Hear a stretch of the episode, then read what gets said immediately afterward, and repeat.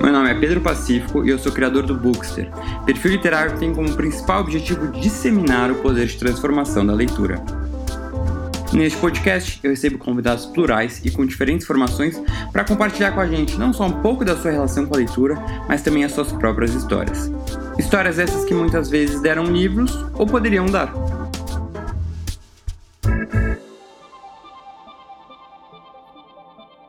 E o episódio de hoje é apoiado pela Insider Store, que eu já contei várias vezes aqui sobre os produtos incríveis que eles têm.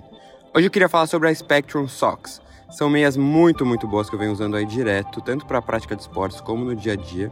E elas têm diferenciais, vou contar aqui para vocês. Elas são anti-odor, com rápida evaporação de suor, já que elas têm uma tecnologia infrared que transforma o calor corporal em radiação infravermelha para melhorar o seu conforto e bem-estar. Então não deixe de conhecer os produtos. Tem cupom de desconto Bookster12 no site para todos os produtos com 12% de desconto, produtos femininos e masculinos. Então bora lá aproveitar essa oportunidade de conhecer a Spectrum Socks.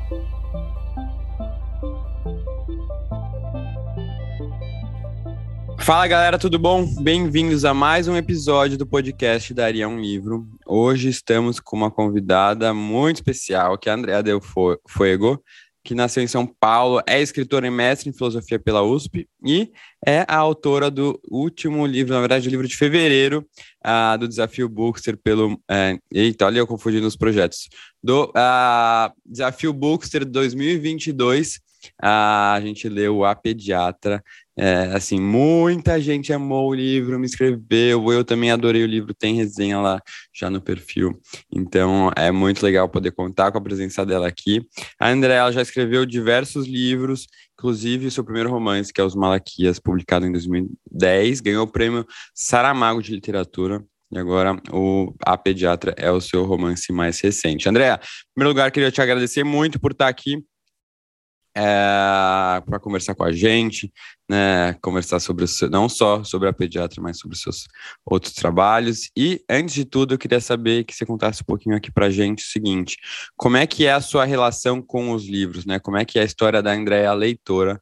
Conta um pouquinho para a gente aí como surgiu tudo antes de você se tornar escritora. Olá, Pedro. É um prazer estar aqui. É uma, uma honra poder falar com, com seus com seus seguidores, com seus, os seus leitores, com todas essas pessoas que, influenciadas é, pela, tua, pela sua paixão pelos livros, também comecem a se apaixonar também. Acho que isso aumenta a nossa rede de. Eu vi outro dia um amigo dizendo, né? Acho que a gente está construindo uma muralha indestrutível. Eu gosto de pensar nos uhum. livros como essa muralha, de algum jeito, sabe? Nas leituras. Então é um prazer, eu fiquei muito honrada de a pediatra fazer parte desse desafio Books de 2022, especialmente porque ele, você então colocou essa ênfase na literatura brasileira. É, somos muitos os autores brasileiros contemporâneos escrevendo nesse exato momento e publicando. Eu acho que estamos num momento fulgurante da literatura. Eu publico há 20 anos e não me lembro uh, de tantas pessoas escrevendo, de tantas pessoas é, de uma certa autonomia da voz. O autor ele já tem autonomia da sua voz quando ele publica os livros, mas os leitores passaram a falar sobre o seu, as suas, as suas leituras, né? Fiquei impressionada. Havia nove anos que eu não publicava livros e publiquei a Pediatra agora, de perceber a capilaridade dos clubes de leitura, dos perfis é, de leitores e pensei, nossa, os leitores 20 anos atrás eram não sabia, não, a gente não sabia o seu nome das pessoas que estão lendo. E a gente conversa por, por direct do, do, do, do, Instagram e, e dá para perceber. Isso é muito assim, legal. É incrível. Isso é ah, uma, uma comunhão, uma uma rede, uma rede mesmo, uma rede de, de, de, de, de leitura, enfim, que acho que a literatura ela traz, ela é uma espécie de fonte de conhecimento também. Ela traz um conhecimento que não tem, não está nas outras áreas. Estava comentando agora há pouco dos, dos sucessos dos livros de não ficção ou de autoajuda, é, e, e acho que a literatura ela é essa fonte de um de um saber que justamente não está dentro de protocolos de ciência e de outros saberes também. A minha relação com a leitura, eu não fui uma criança uh, Monteiro Lobato.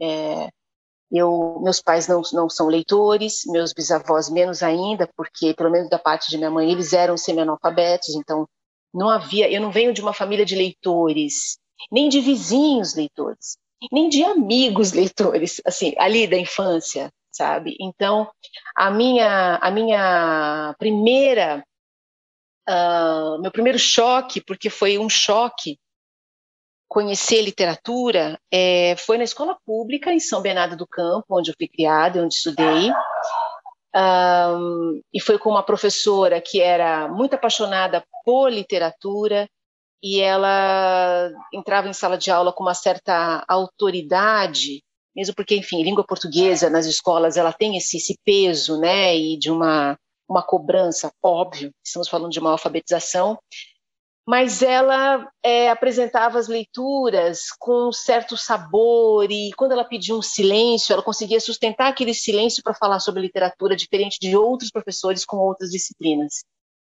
E quando ela sugeriu que os alunos ali, depois da leitura, eu me lembro de trechos de Machado de Assis, por exemplo, que é o que eu me lembro, eu sei que passaram outros assim, mas esse eu, sempre, eu lembro que foi assim, muito marcante, e Graciliano Ramos também, é, ela deu exercícios de escrita, que era a redação e tal, né, e ela, bom, para explicar o que seria aquela redação, ela disse algo como é, na literatura, o que está ali não acontece, não aconteceu e não vai acontecer. Ele poderia ser, mas não está. Eu pensei comigo, bom, então eu posso mentir, né? É isso, então. Eu posso, na literatura, eu posso mentir. Na minha cabeça, mentir tinha uma importância maior do que imaginar.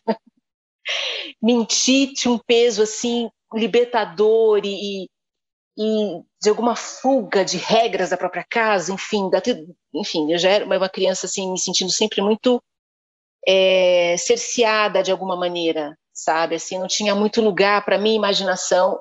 E de repente encontrei nesses exercícios de escrita de uma professora de ensino fundamental, sei lá, sexta, sétima série. Eu era aquela criança que escrevia duas, três versões da mesma redação para entregar, porque aquilo foi fulminante, fulminante. Então, a escrita, ela aconteceu, a paixão pela escrita, ela aconteceu antes da leitura. Interessante isso. É a leitura que me iniciou, evidente. Não há como escrever sem ler, né? É impossível. E mas é, a escrita, ela ela era mais corrente do, antes de eu ter exatamente o hábito da leitura, que foi acontecendo de uma forma mais, bom, eh, orientada pela escola e por professores, e depois na adolescência eu entrei naquele mar e daí sim, se eu não fui a criança Monteiro Lobato, eu fui a adolescente Clarice Lispector. é, e completamente aos pés daquela leitura, porque alguma coisa me alcançava como se ela me conhecesse. Acho que essa sensação, né, de um leitor assim, de, de uma leitura que quando ela ela alcança algum lugar até mesmo desconhecido para você. Eu tinha a sensação de que ela falava comigo e eu tinha ciúmes de quem lia Clarice Lispector.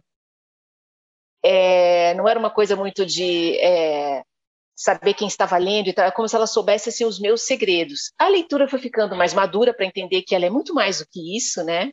Uma identificação daquele momento pontual da sua existência.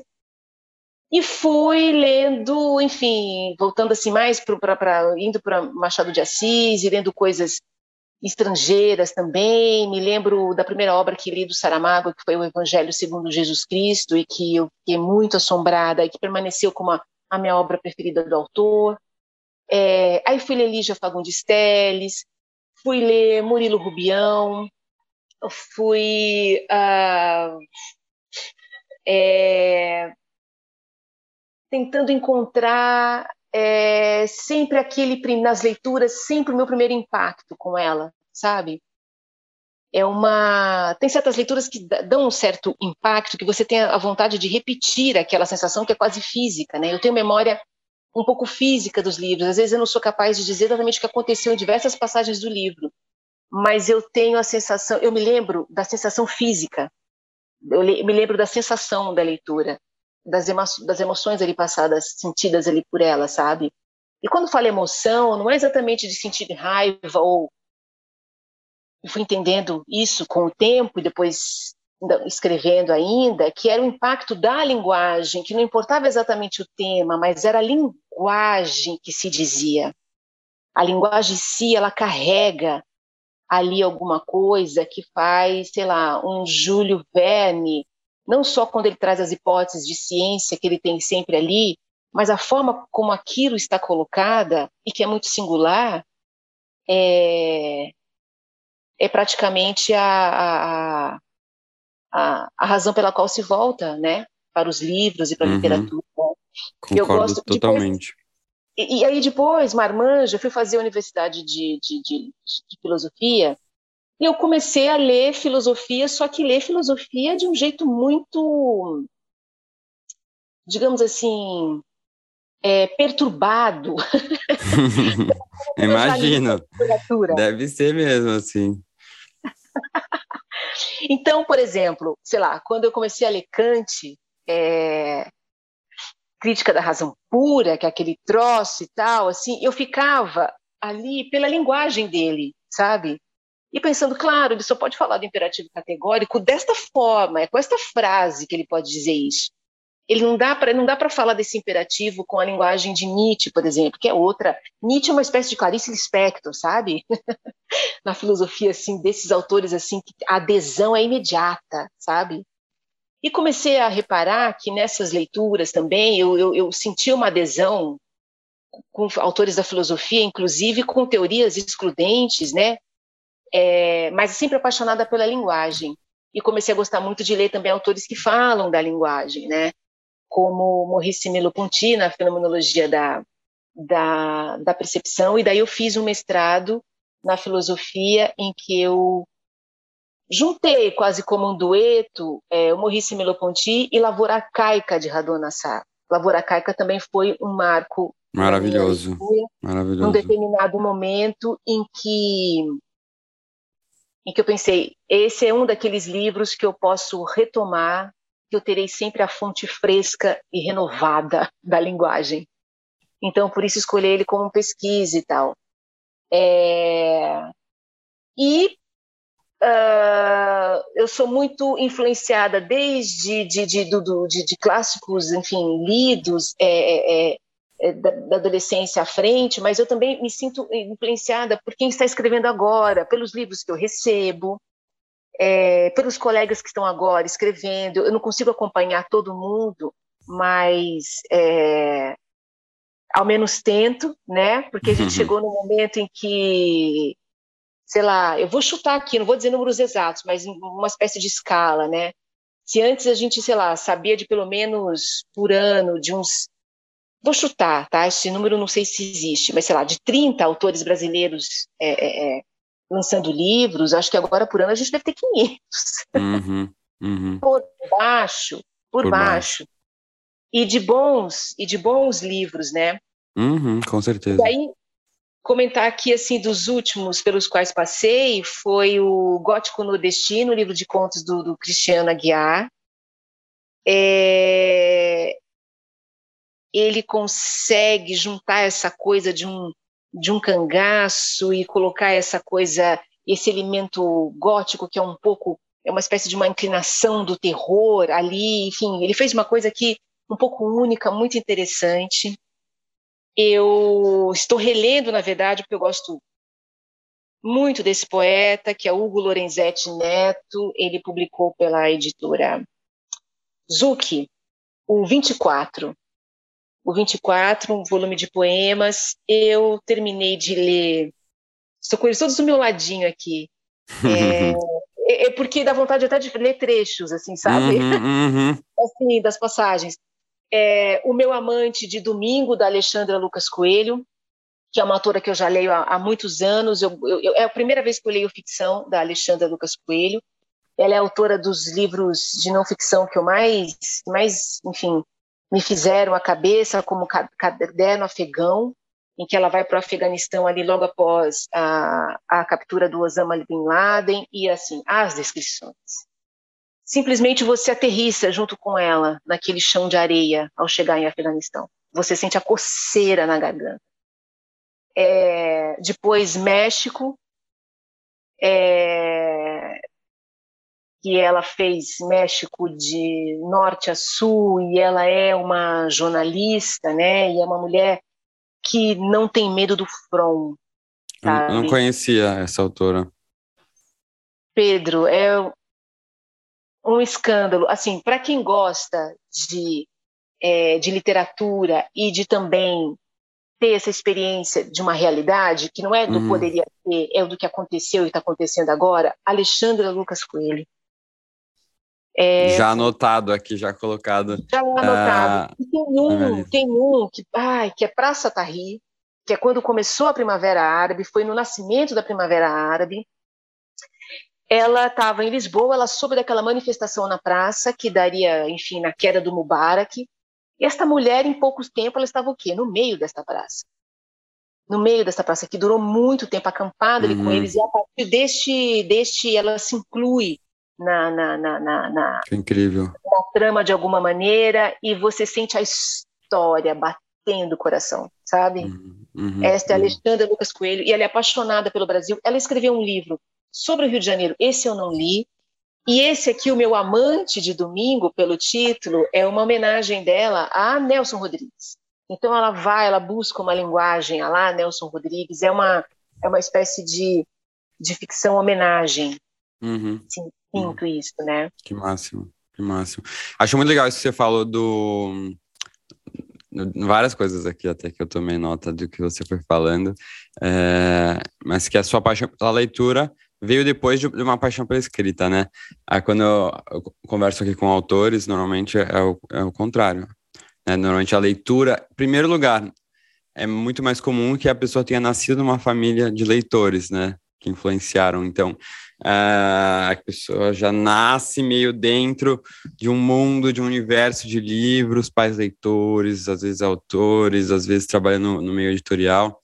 Então é muito legal também ver pessoas que fogem um pouco desse padrão, né? Eu também, apesar de não ser escritor, eu como leitor também não nasci num, num, num, meio de livros.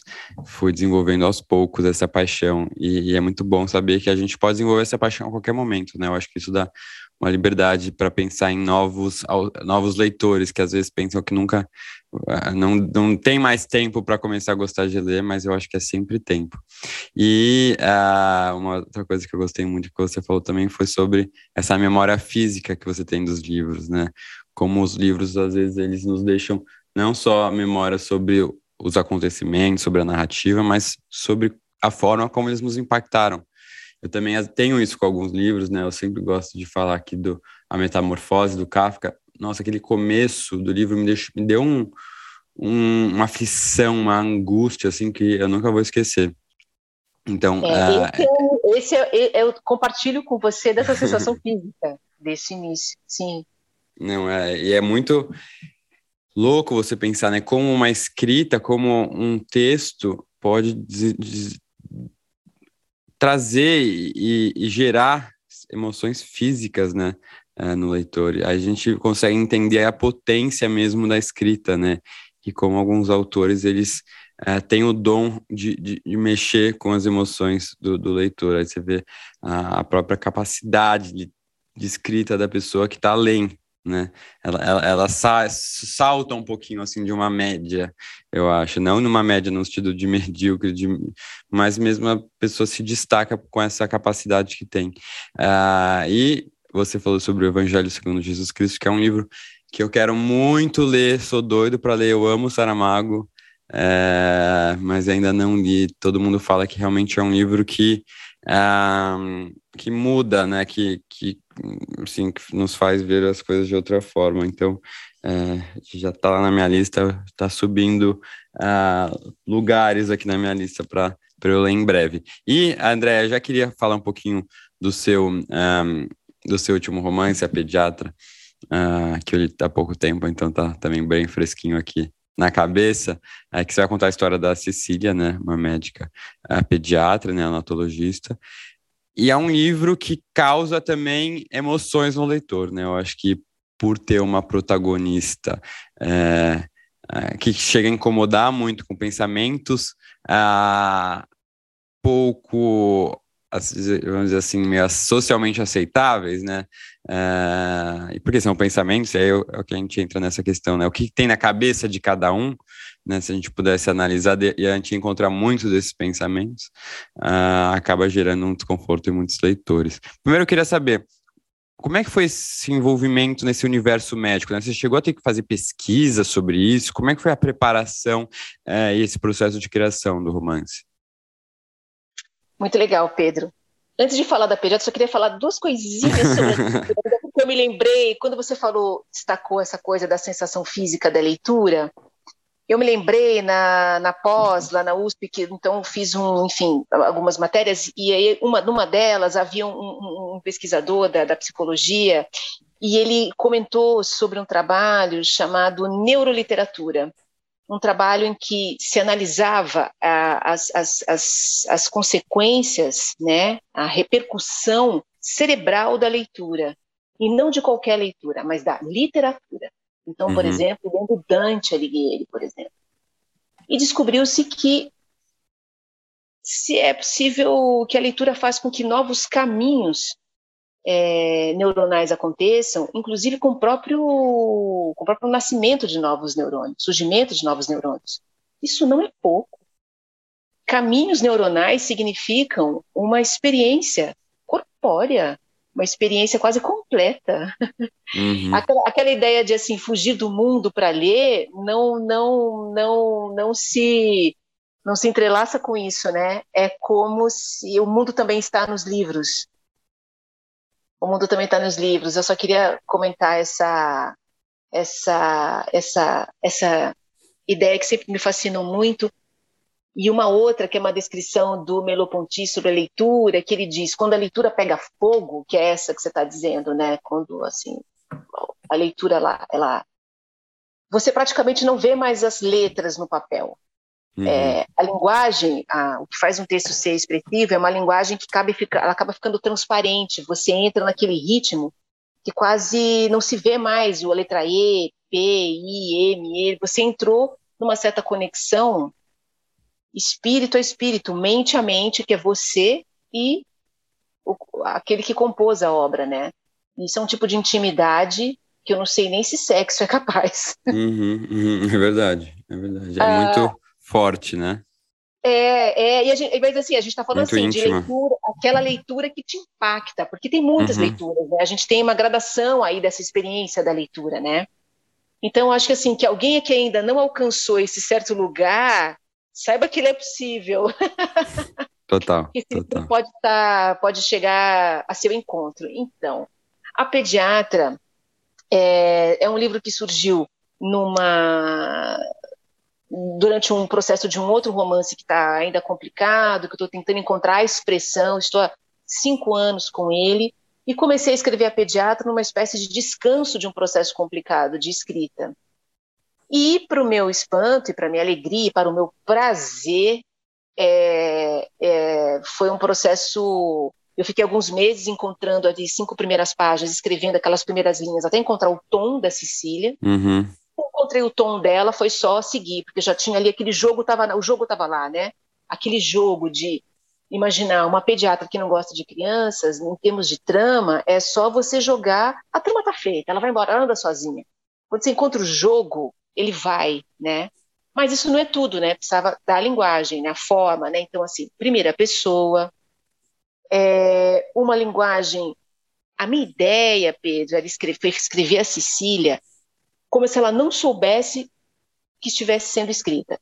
É como se eu flagrasse ela a todo momento. E isso influencia muito na, nesse ponto da enunciação da escrita, sabe?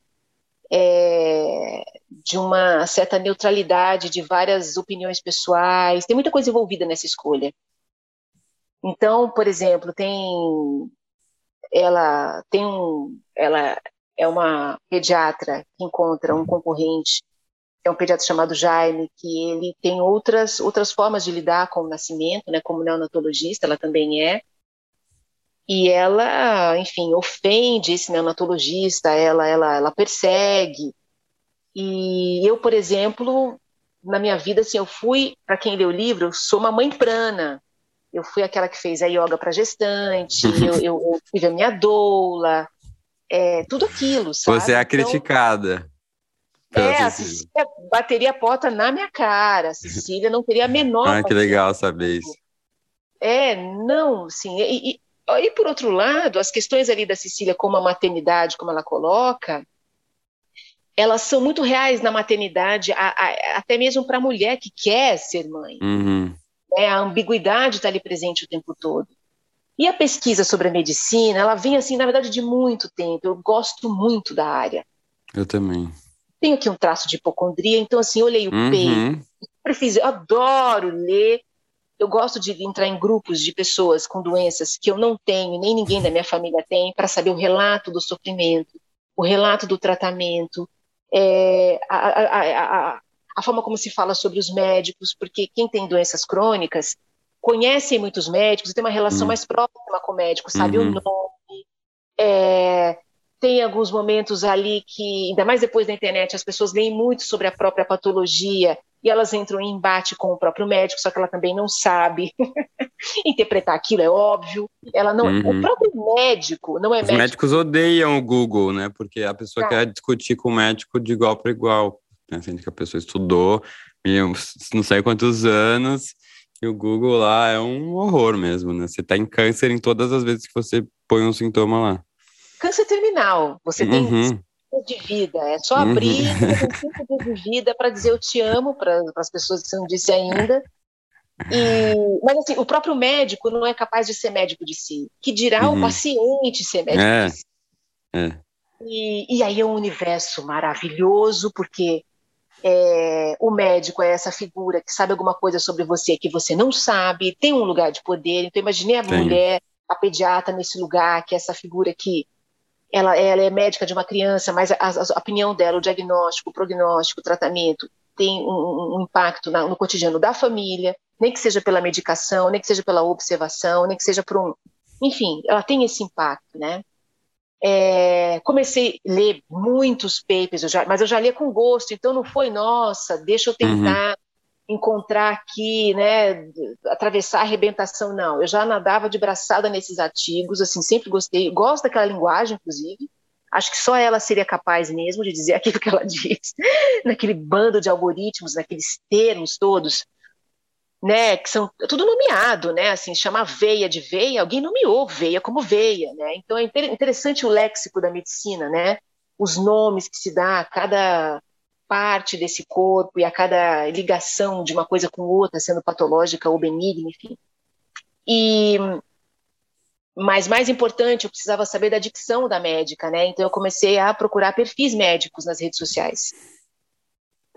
Instagram e Twitter. No Instagram, eu via os, os perfis de pediatras e tal, e eles sempre eram assim, muito cor de muito, muito cor de rosa, com muita ternura, com, muita, com uma coisa doce, né?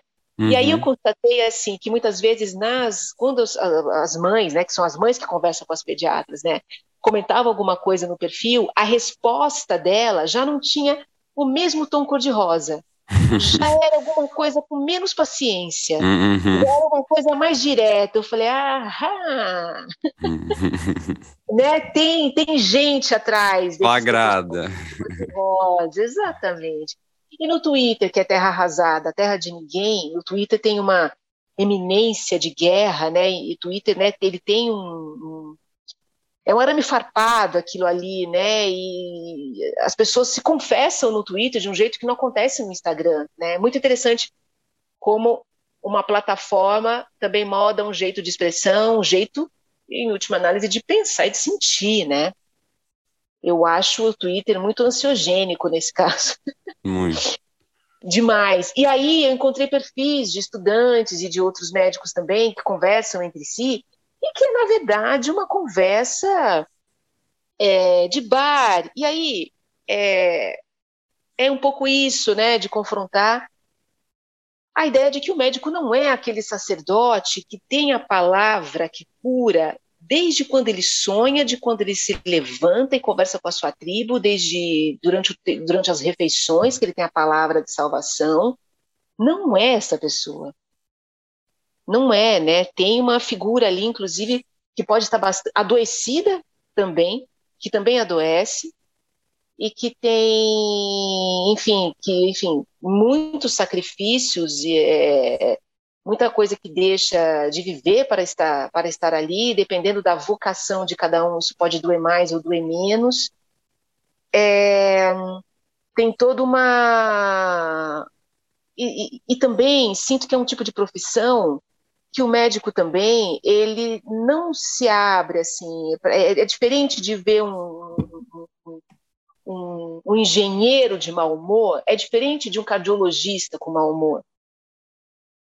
Então tem, né, assim, são tantas uh, camadas de, de, talvez de autoproteção, não sei, que talvez o médico tenha, sabe? E aí eu acho que fazer uma personagem em que o pensamento dela, sem filtro algum, e que dissesse, pensasse o que quisesse, incluindo a Cecília, ela é classista, ela é homofóbica, ela é machista, ela não teve assim um traço racista porque não houve essa essa situação, mas certamente seria também. É, e tudo isso também em pensamento, né? Ela não chega uhum. a romper um pacto social. Ela exatamente não vai fazer, claro, ela é negligente com atendimentos, com alguns, mas ela está lá o que a boa parte faz e faz conforme o protocolo científico e o protocolo tem a sua eficiência, o que libera ela também para não ser de antemão alguém especial, pelo contrário. Ela se ela tem essa eu ia dizer, ela se dá a liberdade, que eu não sei se pensar assim na personalidade dela, se ela se dá alguma coisa não, eu acho ela muito presa. Mas como autora, dei a liberdade da Cecília pensar como se ninguém pudesse saber o que ela estivesse pensando. Uhum. E, é, é até muito engraçado. Primeiro, muito legal ouvir de, de você né, esses, esses, detalhes do processo de criação. É, mas isso de você falar de como se ela não soubesse que né, a gente estava entrando no pensamento dela, foi justamente essa a sensação que eu tive, né? Até logo no começo da minha resenha eu falo que assim é, se todo mundo pudesse acessar os pensamentos do outro, né? será que a gente se surpreenderia é, ou não? Toda pediatra gostaria, né, dos seus, do, dos, dos seus pacientes, como parece gostar, é, e essa é a verdade, né? Nos pensamentos de cada um, acho que seria um, um choque. Por isso que a literatura é muito legal, que a gente consegue entrar na cabeça de umas pessoas e ter umas surpresas. Uh, então, eu, isso foi um, para mim um dos pontos altos assim uh, do livro que que realmente ele gera muita surpresa porque ele vai e, e, e tenta questionar aquela expectativa que a sociedade faz de certos personagens, né? Então o pediatra é aquela pessoa cor de rosa, fofa, né, e tal, e, e, né, e você questiona isso. Então, uh, muito legal. E me corrija se eu estiver errado, mas você iniciou a sua carreira de escritora a partir da literatura erótica, na é verdade? Era um erótico é, porque na época eu estava lendo, teve um momento também que eu lia muito, muito, muitas coisas esotéricas, muita coisa, muita coisa religiosa, que é também, eu acho interessantíssimo. Não deve ser à toa que o Evangelho segundo Jesus Cristo também me pegou uhum. num lugar para além da, de onde a literatura, porque na verdade não. A literatura ela é maior, inclusive, que os textos religiosos. Uhum. E, olha que eu, e olha que aqui existe uma pessoa, eu sou espiritualista, digamos assim, não estou exatamente alinhada a alguma religião, mas eu sinto mesmo que a, que a literatura dá conta de uma coisa que, que talvez a religião não dê, sabe?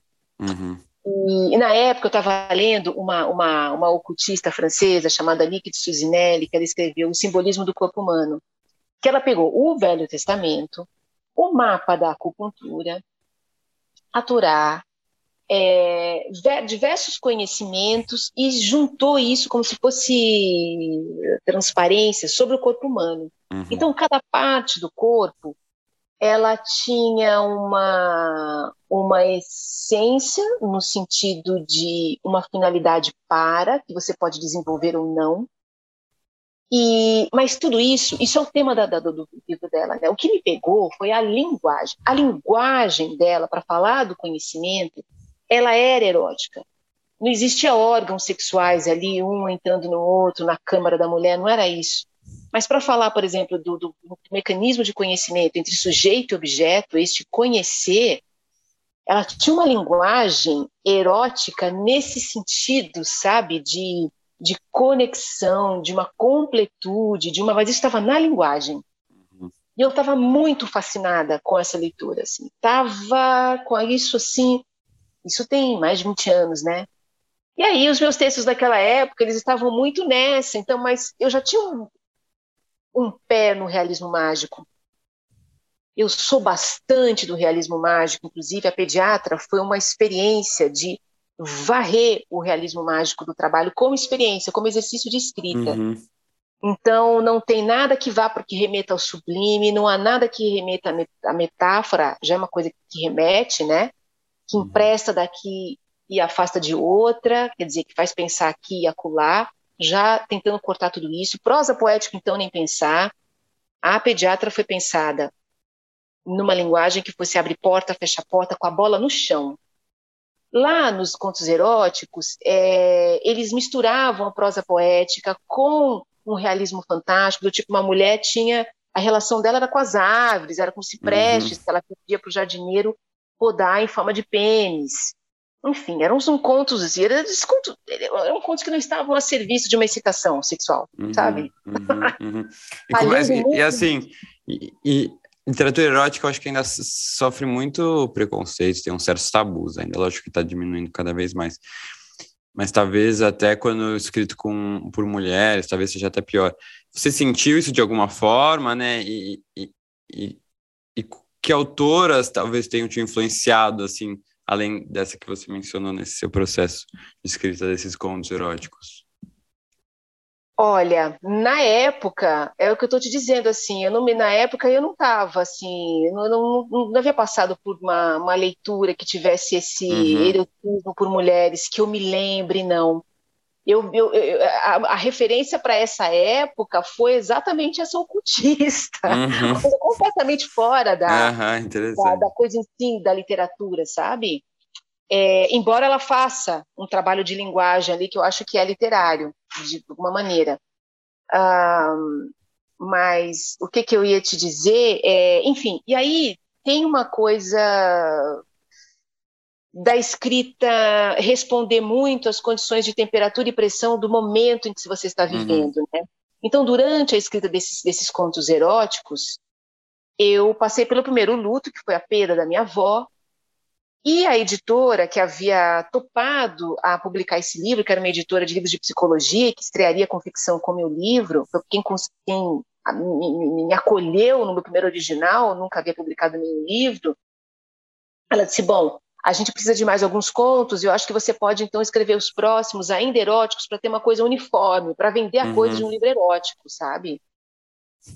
Ali tinha uma ingenuidade da parte da editora, claro, estávamos também em outro momento editorial, eu acho que hoje em dia isso nem faria sentido, força a barra aqui no erótico para ser erótico, não, sabe? Morreu isso. É... E eu estava sem capacidade nenhuma para escrever qualquer coisa erótica, assim qualquer coisa, assim. O meu tema ele mudou completamente para o tema da morte, e daí eu escrevi meu primeiro livro, que é Os Malaquias, que é realismo mágico rasgado, prosa poética rasgada. Eu amo realismo mágico. Gente, tá, tá nevando, rapidinho, só um pausa. Do nada começou a nevar aqui em Nova York, não tinha previsão. Nevando muito aqui fora. Entristece isso? Ah, não, sabia. É gosto, eu acho bonito. Eu, eu não gosto de chuva. Eu não gosto de chuva, mas assim, uma neve assim, é, eu acho bonito. Bom, voltando aqui, do nada tá nevando. É.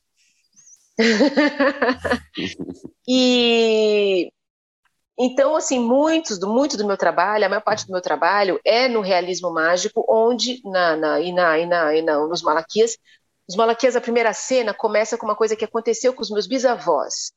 é, o meu, meu avô e meus tios avós eram pequenininhos, interior de Minas Gerais, sudoeste de Minas Gerais, mais ou menos década de 20 do século passado.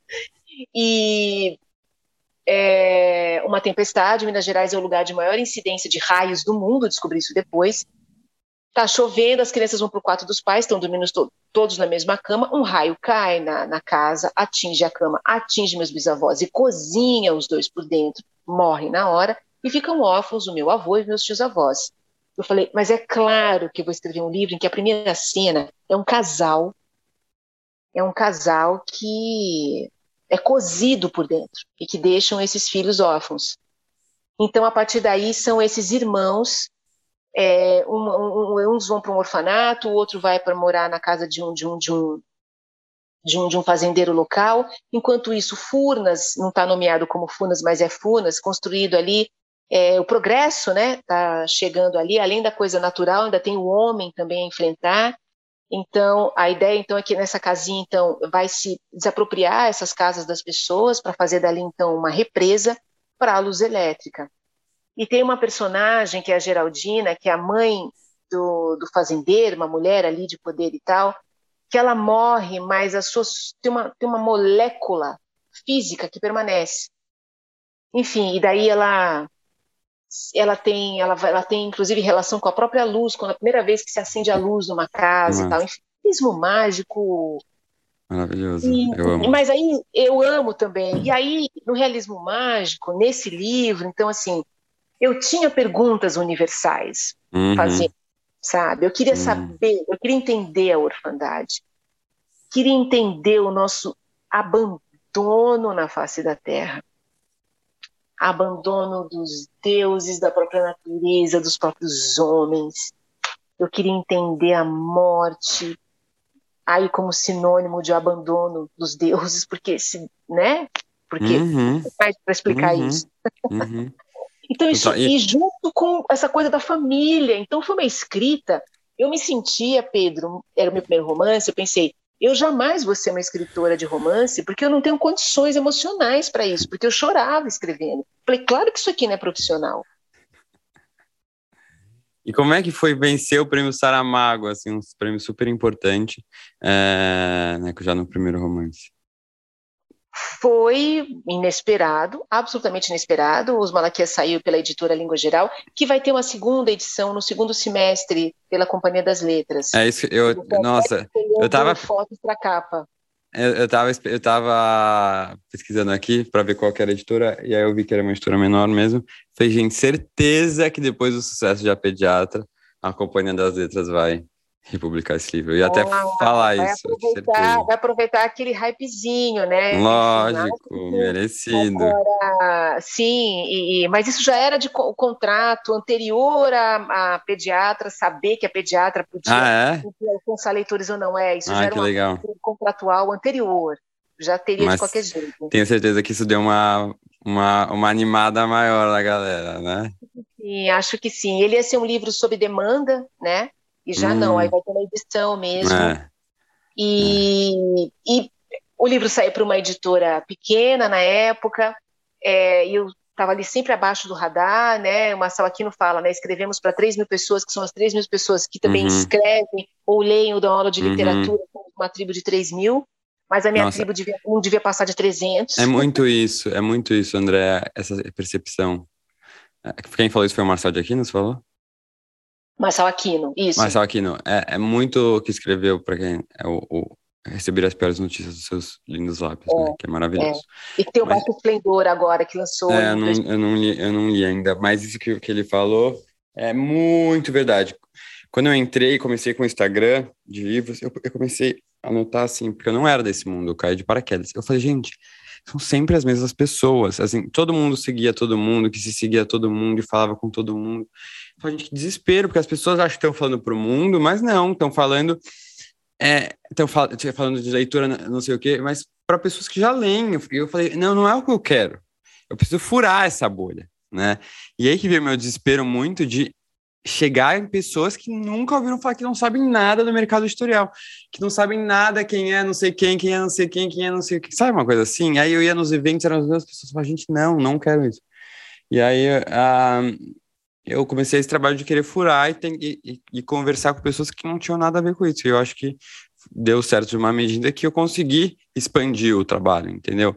É, e atingir pessoas, é isso, pessoas que me mandam mensagem que estão lendo o seu livro falam, gente, eu nunca escolheria esse livro porque eu não saberia escolher. Que bom que eu estou aprendendo a escolher livros que eu não escolheria, porque eu estou vendo como eles são incríveis, entendeu? E, e, é isso que eu quero. Não quero é, falar com alguém que é, já conhece todos os autores que estou falando, né? E aí, principalmente no desafio Books, que são autores contemporâneos, a maior parte das pessoas nunca ouviu falar nos autores. E eu quero justamente isso, levar esses, esses autores para essas pessoas, né? Porque esses 3 mil já vão ler. Eu não preciso fazer é, muita propaganda, sabe? É, então, é, essa é uma sensação que eu tenho muito, assim, de precisar é, furar essa bolha, né? E, e agora com a pediatra você está falando com muito mais gente. Com muito, muito mais gente, mas aí eu vejo também que tem um terreno que acho que as coisas não são gratuitas no sentido de elas não terem uma causa, né? Então acho que tem muita coisa aconteceu, coisas talvez invisíveis aqui para nesse momento para a gente conseguir detectar, mas elas foram acontecendo de uma forma gradativa e constante até chegarmos, por exemplo, no fenômeno Itamar Vieira Júnior. Uhum. Certo? O Itamar furou bolhas. Uhum, totalmente. Mas eu, eu acho que a, a rede so, as redes sociais ajudaram muito isso. É pela primeira vez a litera, as redes sociais conseguindo criar mesmo uma, uma rede de incentivo à literatura contemporânea nacional de ficção.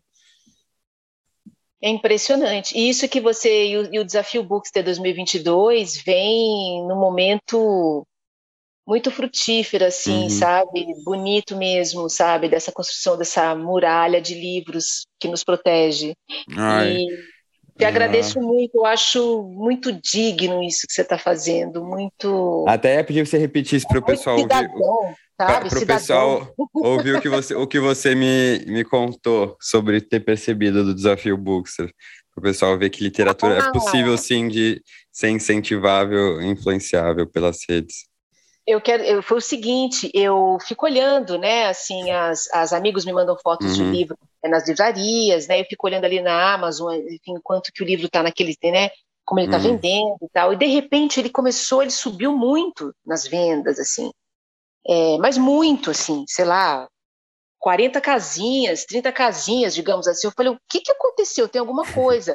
Comecei a receber fotos e tal, e quando eu vi alguém me marcou, porque uhum. distraída, alguém me marcou, no perfil do Pedro, do Desafio Bookster, e aí uma livreira, veja bem, uma dona de uma livraria, me mandou os parabéns, um áudio, isso eu não havia te contado, porque o Pedro do Bookster havia feito o, o, o, a sugestão da leitura, ela falou, você não sabe o que é isso.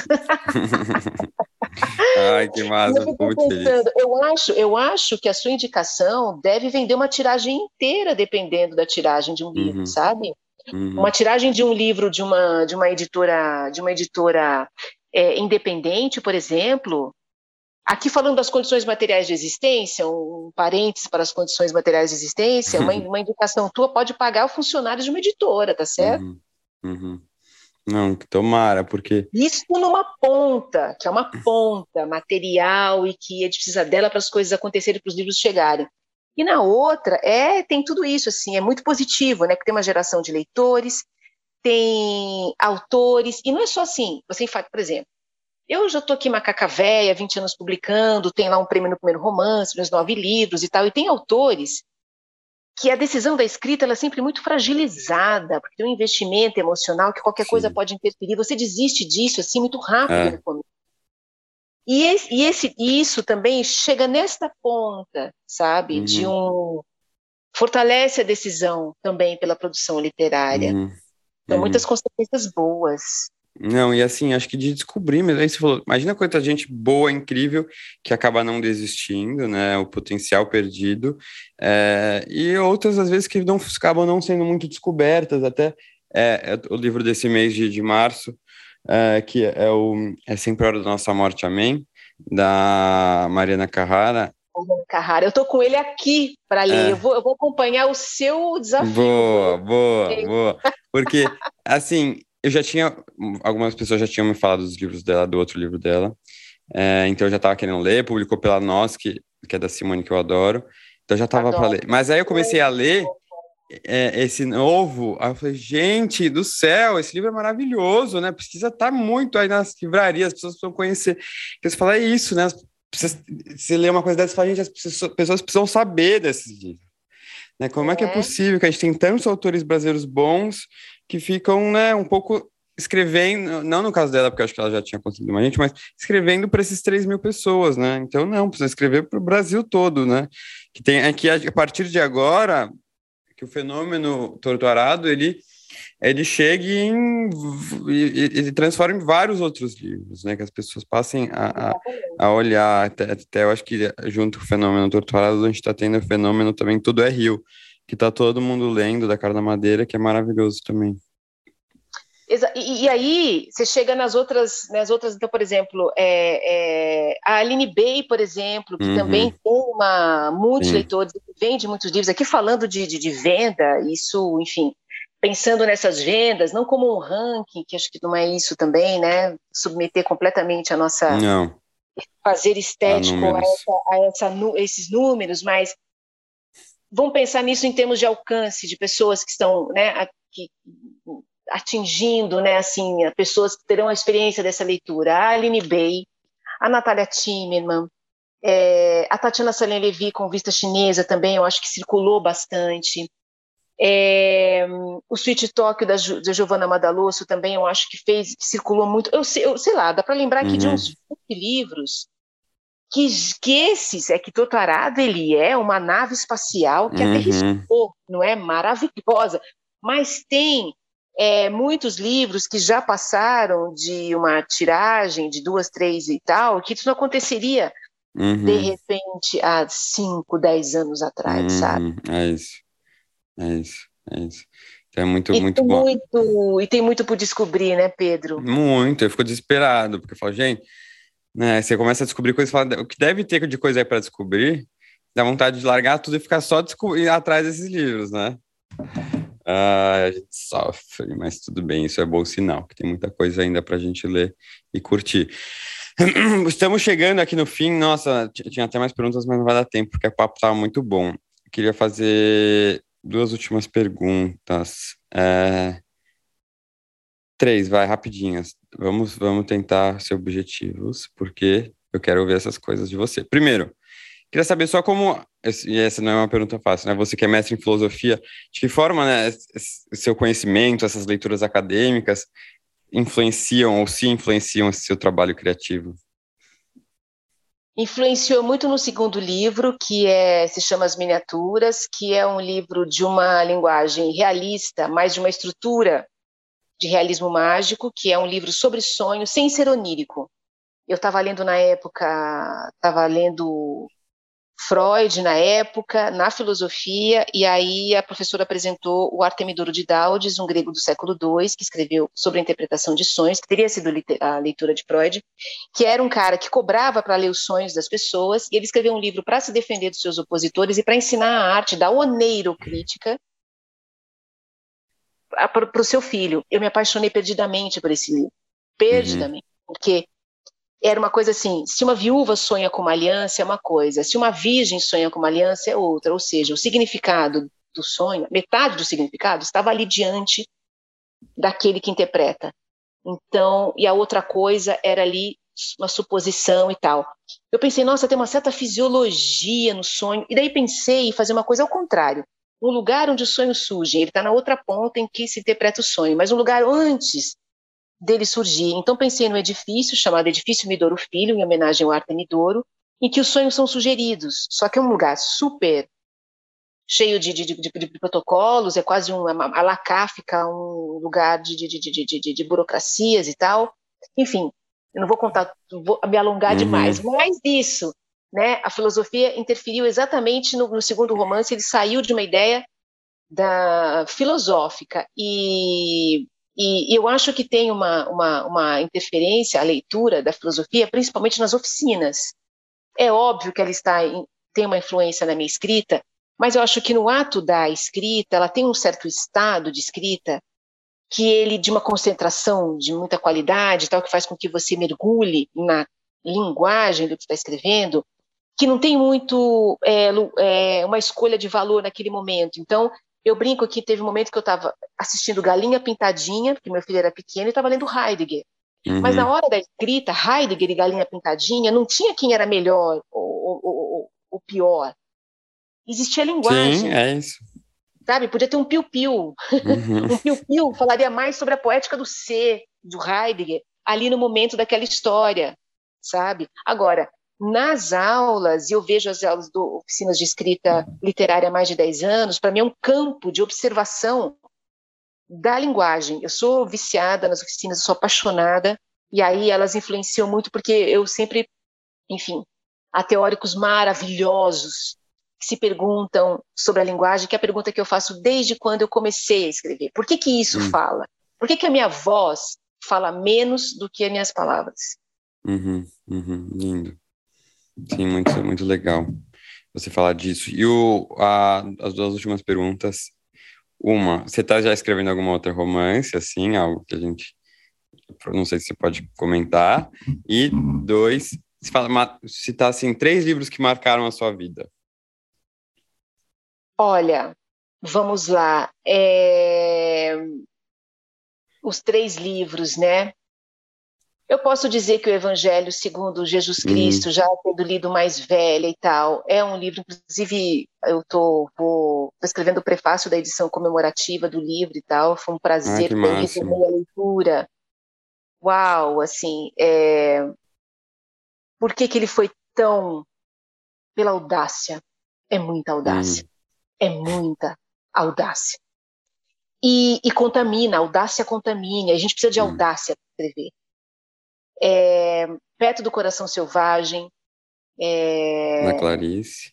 Da Clarice Lispector, e Angústia, do Graciliano Ramos.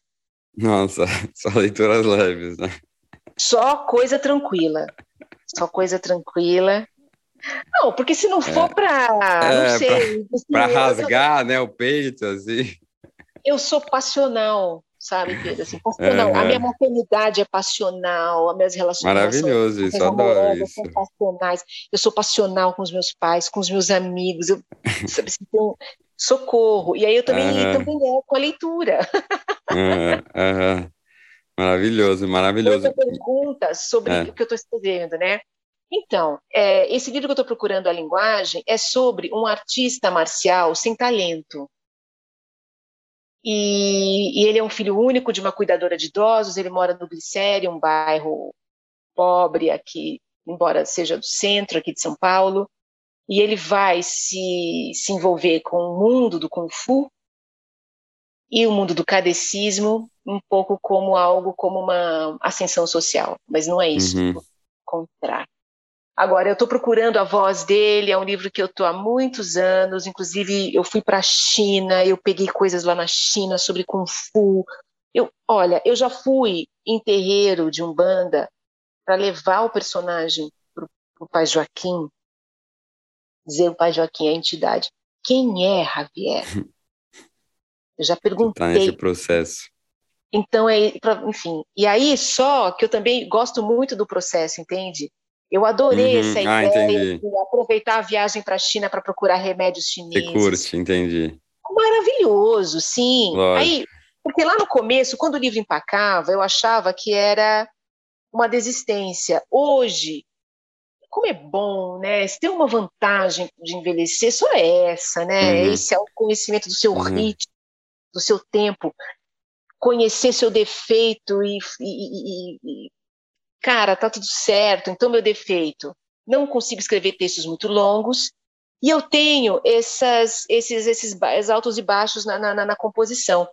Então, nesse livro agora que eu estou aqui, que é o, esse menino, esse artista marcial, é, eu sei que é uma passagem, então eu já não fico angustiada. Não, é uhum. não, não, existe, eu nunca desisti de nenhum livro. Uhum. Nunca, nunca, nunca, nunca deixei de publicar um livro. Eu demoro, demoro, isso sim. Mas. E eu gostei muito, esse tempo de ficar nove para concluir, esses nove anos que fiquei sem publicar, Eu gostei muito de ficar nessa eterna oficina da própria escrita, experimentando linguagens e vozes, uhum. sabe? Eu cada vez mais distancio muito a experiência da escrita com a experiência da publicação, que é completamente diferente, para não dizer oposta. Numa você tem uma experiência estética e na outra é o quê? Um carnê do baú, é um catálogo da Jequiti. Qual a diferença? Sim, sim, total. Ai, bom, então estamos ansiosos aí para você encontre logo a voz dele para a gente poder ler. Mas, mas enquanto isso, vai. Bom, fico feliz de saber que vai lançar uma nova edição de Os Malaquias.